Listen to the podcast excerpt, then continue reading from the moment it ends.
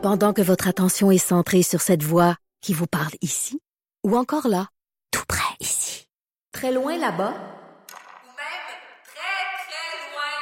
Celle de Desjardins Entreprises est centrée sur plus de 400 000 entreprises partout autour de vous. Depuis plus de 120 ans, nos équipes dédiées accompagnent les entrepreneurs d'ici à chaque étape pour qu'ils puissent rester centrés sur ce qui compte, la croissance de leur entreprise.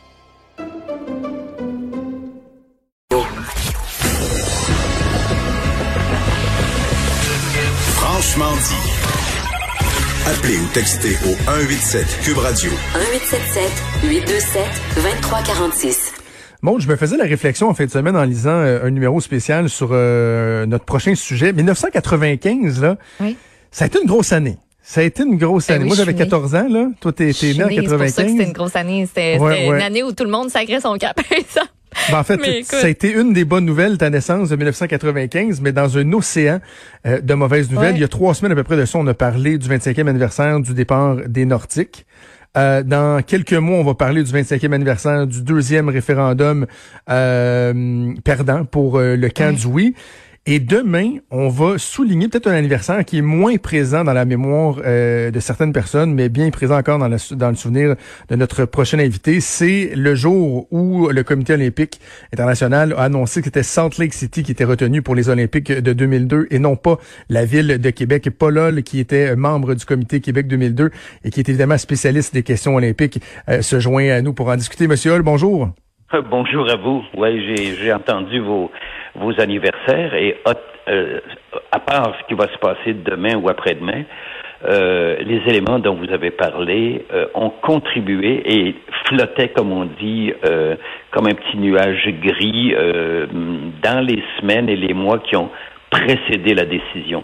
Euh, ce ne sont pas des éléments qui étaient décrochés euh, de la décision. Il y avait quand même beaucoup de choses qui se disaient dans les coulisses au CIO. Ces gens-là venaient régulièrement à Québec et, euh, euh, comme on dit, en, en Amérique du Nord, puisqu'ils sont allés également à Salt Lake City. Et ce n'est pas déconnecté. La, la, la, les difficultés des Nordiques, euh, Marcel Aubu, à l'époque, siégeait également sur le comité Québec 2002 et il espérait grandement tirer profit, euh, par exemple, des améliorations des, à coût de millions du Colisée de Québec d'alors. Euh, C'était bien clair. Et le référendum, je vais vous dire une chose, ça a été un élément déterminant dans la décision parce qu'on a fait euh, largement état dans les médias d'un spectre de déstabilisation et de, euh, de, de- de- problèmes politiques au Québec si euh, en 95 le référendum s'avérait, par exemple, pour le oui. C'est intéressant ça parce qu'il y a un de vos anciens euh, collègues du, euh, du comité qui lui dans l'article d'Alain Bergeron ce matin euh, ce week-end euh, dans euh, le journal je pense que c'est René Paquet qui disait bah non ça a discuté un peu mais ça n'a pas nécessairement été fondamental mais à votre sens oui ça, ça, ça a joué. Écoutez, on en, on en entendait largement parler.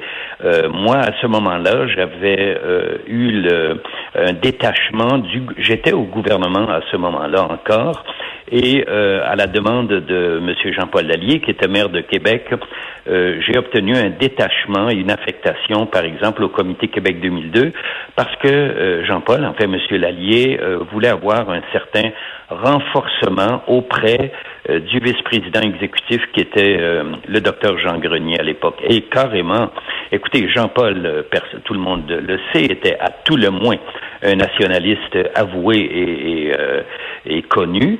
Euh, le spectre du référendum, écoutez, on le, on le savait, c'était les dernières années, le dernier souffle du gouvernement de Robert Bourassa. Monsieur Bourassa, à la fin de ce régime politique, je vais vous dire une chose, il ne voulait absolument pas revivre l'expérience de 1976.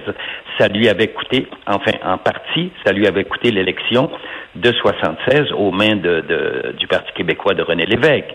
Et M. Bourassa était encore là. Et le ministre responsable à ce moment-là était Gaston Blackburn, euh, député euh, de, de- du Saguenay-Lac-Saint-Jean, ministre, et que euh, M. Blackburn à toutes fins utiles, n'en avait rien à cirer des questions de sport, de sport international ou quoi que ce soit. Donc, la part du gouvernement, le discours du gouvernement, ajouté au discours du gouvernement du Canada, où les choses n'allaient pas rondement non plus, ont fait que la position de Québec était une position qui était si on, on, on mettait ça de 1 à 10 de- sur un indice de gravité, je le mettrais à 7. Alors, il ne faut pas se surprendre que lors de l'annonce en ce 16, euh, en ce 15 juin euh, de 1995, pardon, le résultat final, ça a été 54 votes sur les 89 en faveur de Salt Lake City et Québec 7 votes. Je- 7 votes. Je comprends que ceux qui avaient été nommés des ambassadeurs itinérants, plusieurs personnes avaient été nommées ambassadeurs itinérants. Ces gens-là étaient de toute provenance, d'anciens hauts fonctionnaires euh, qui avaient des certaines fonctions, etc. Il faut dire une chose, dans le milieu de la diplomatie internationale du sport, il y a une règle absolue. Vous devez à tout prix maîtriser, à tout le moins, trois langues, quelles qu'elles soient, mais vous devez parfaitement parler l'anglais. Or, un des grands problèmes que nous avions euh, au sein du comité, c'est que l'expression anglophone, ce qu'on appelle the fluent language, il n'y en avait pas beaucoup qui l'avaient. Deuxièmement, euh, la, la, la pression que Québec pouvait mettre autre que d'être une ville historique, ce qui était magnifique, c'était probablement les, les plus gros points en faveur de Québec, c'était ça. Mais pour le reste, on avait de sérieux problèmes. Beaucoup d'équipements étaient à, à rénover. Le problème de Sainte-Foy était un problème majeur. La mairesse André Boucher étant une de celles qui euh, était considérée comme une opposante Ben oui. politique euh, officielle. Et en sous-main, elle avait un partenaire d'occasion à ce moment-là, un allié de circonstance, qui était le roi des ondes de l'époque, qui était André Arthur.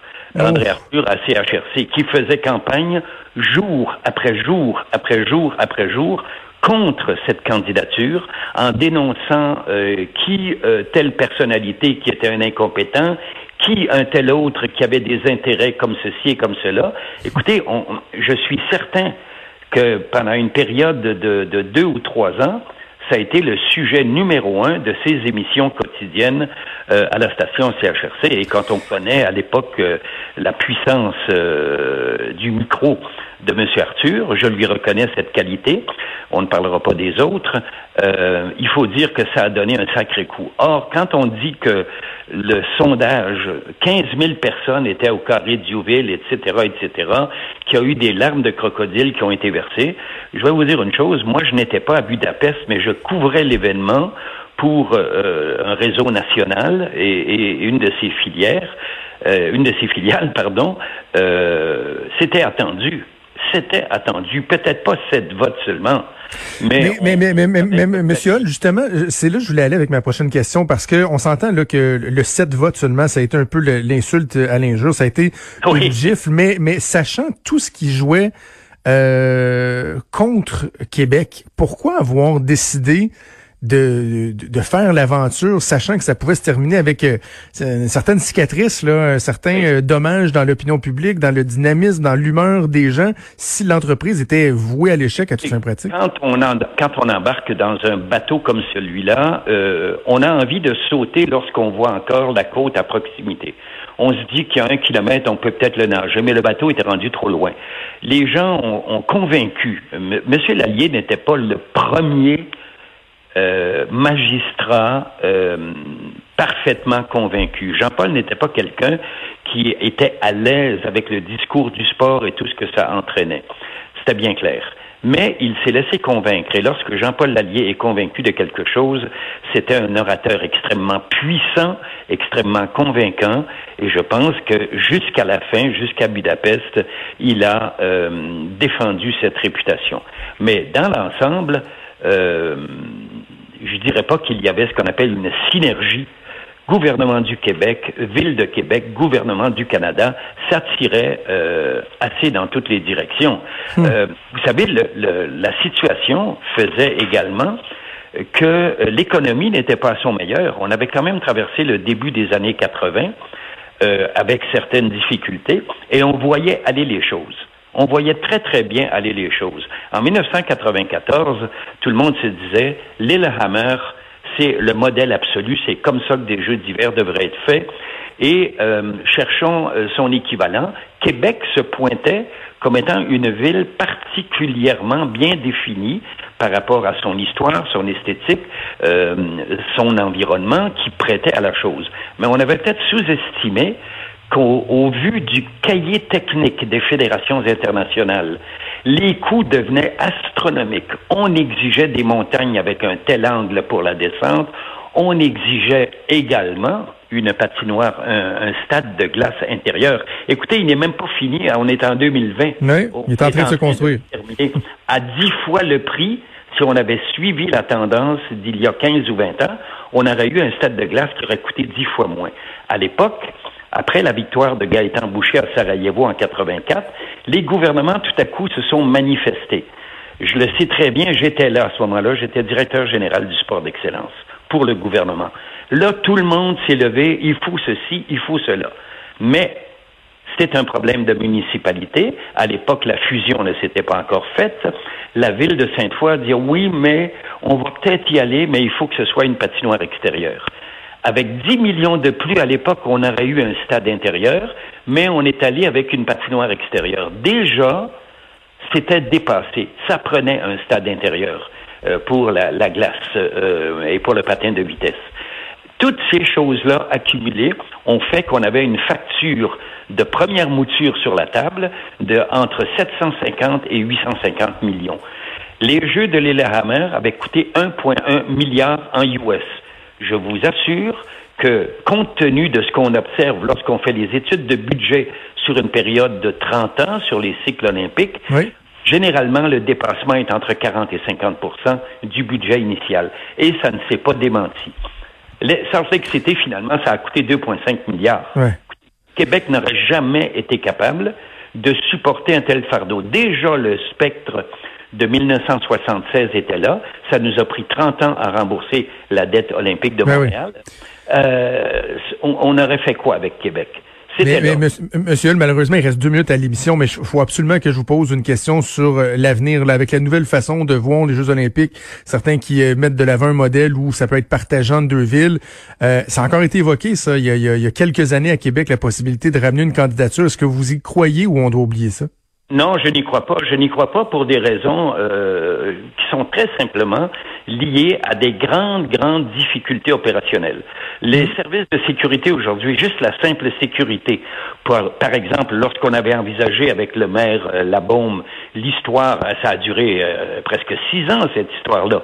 Après Vancouver, le maire Labaume est- est- en 2010 est revenu, il tenait plus par terre. Il fallait à tout prix que des Ah jeux viennent à, à Québec. Déjà les jeux de Québec mettons pour 2000, de- les années 2018 ou 2022, on était dans des milliards à ce moment-là. Rappelons-nous que Vancouver en 2010, ça a été une facture de 7 milliards les jeux.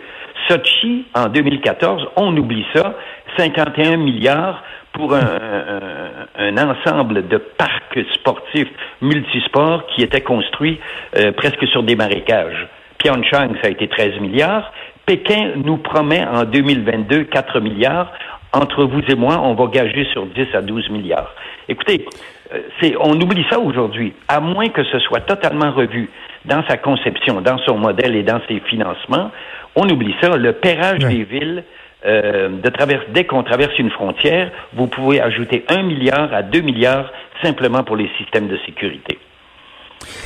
Ben, c'est euh, intéressant, puis je vais vouloir qu'on se reparle dans les dans les prochaines semaines de l'avenir justement des Olympiques avec le, le, le report euh, des, euh, des prochains Ah, euh, ben Jeux oui. Olympiques. Mais c'est intéressant Ah, de faire ce, ce retour euh, dans le passé avec vous, Paul. Vous étiez un membre du Comité Québec 2002, évidemment spécialiste des questions olympiques. C'est toujours un plaisir de vous parler. Merci. Merci à vous et bonne fin de journée. Au revoir. Merci. Alors, c'était Paul. C'est déjà tout pour nous, Maude. Yes. Gros merci à toute l'équipe, à Achille Moinet, à la mise en onde, à Mathieu Boulay et à Alexandre Moranville-Ouellette qui était là aujourd'hui pour euh, la recherche et à Sophie Durocher qui s'en vient. On vous souhaite une excellente journée. On se retrouve demain à 10h. Salut.